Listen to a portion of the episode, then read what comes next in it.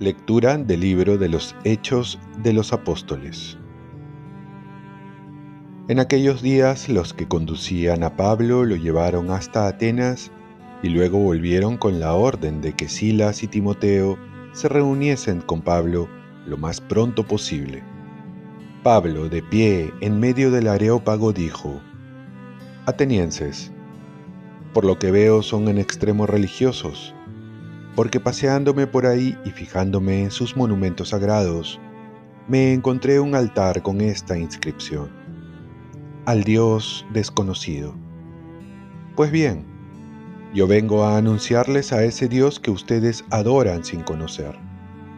El Dios que hizo el mundo y todo lo que hay en él es Señor de cielo y tierra, y no habita en templos construidos por hombres, ni le sirven manos humanas como si necesitara de alguien. Él, que a todos da la vida, el aliento y todas las cosas. De un solo hombre sacó todo el género humano para que habitara la tierra entera, determinando las épocas de su historia y las fronteras de sus territorios. Quería que lo buscasen a Él a ver si al menos a tientas lo encontraban, aunque no está lejos de ninguno de nosotros, pues en Él vivimos, nos movemos y existimos. Así lo dicen incluso algunos de sus poetas. Somos extirpe suya. Por tanto, si somos estirpe de Dios, no debemos pensar que la divinidad se parezca a imágenes de oro o de plata o de piedra esculpidas por la destreza y la fantasía de un hombre. Dios pasa por alto aquellos tiempos de ignorancia, pero ahora manda a todos los hombres en todas partes que se conviertan porque tiene señalado un día en que juzgará el universo con justicia, por medio del hombre designado por él, y ha dado a todos la prueba de esto, resucitándolo de entre los muertos. Al oír resurrección de muertos, uno lo tomaba a broma.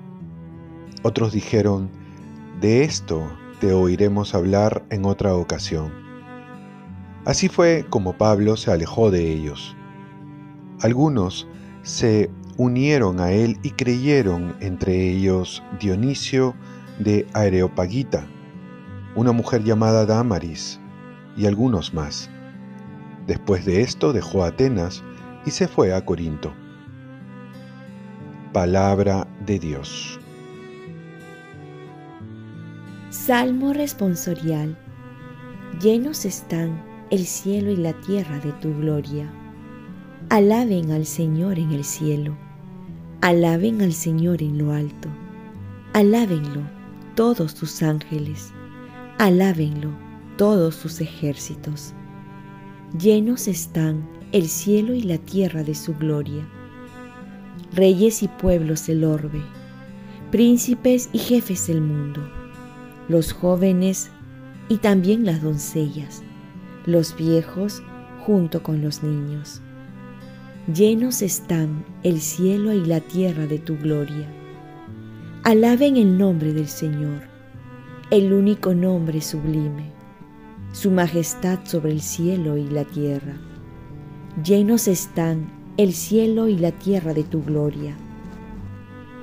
Él acrece el vigor de su pueblo, alabanza de todos sus fieles, de Israel su pueblo escogido.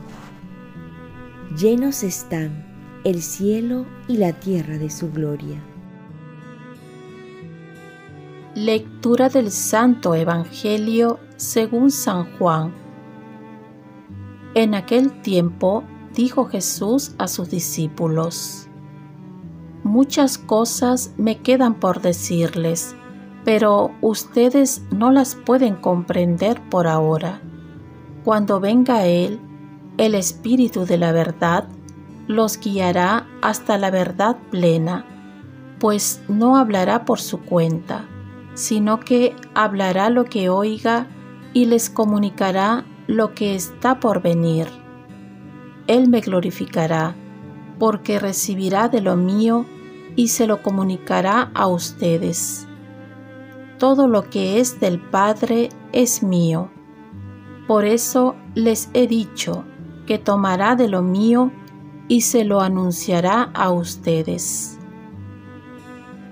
Palabra del Señor. Paz y bien, el Espíritu de Dios nos hará comprender todo. Una nueva persecución obliga a Pablo a marcharse a Atenas, el centro cultural de Grecia. Allí, en el Areópago, tiene la oportunidad de anunciar el Evangelio con gran destreza. Sin embargo, no siempre es fácil superar las barreras culturales, aunque de todos modos va quedando las semillas del reino.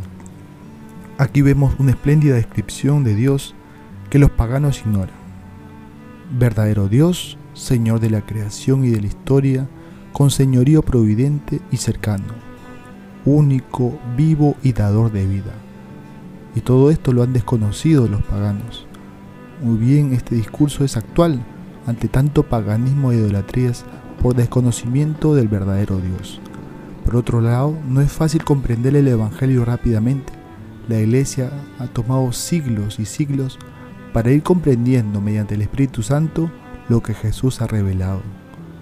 Pero la comprensión ha de ser gradual. No hay nuevas verdades, porque ya lo dijo todo Dios en su Hijo Jesucristo, que ha sido enviado.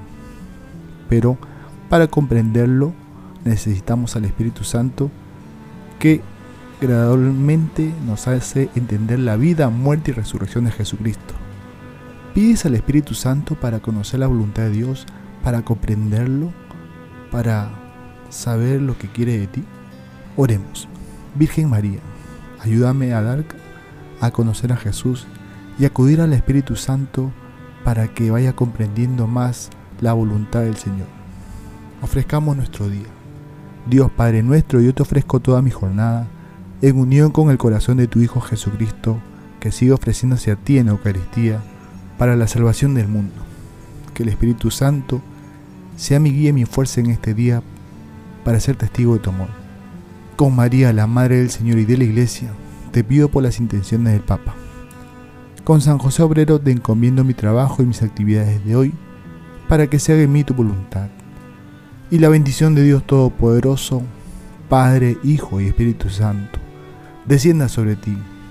Cuenta con mis oraciones que yo cuento con las tuyas y que tengas un santo día.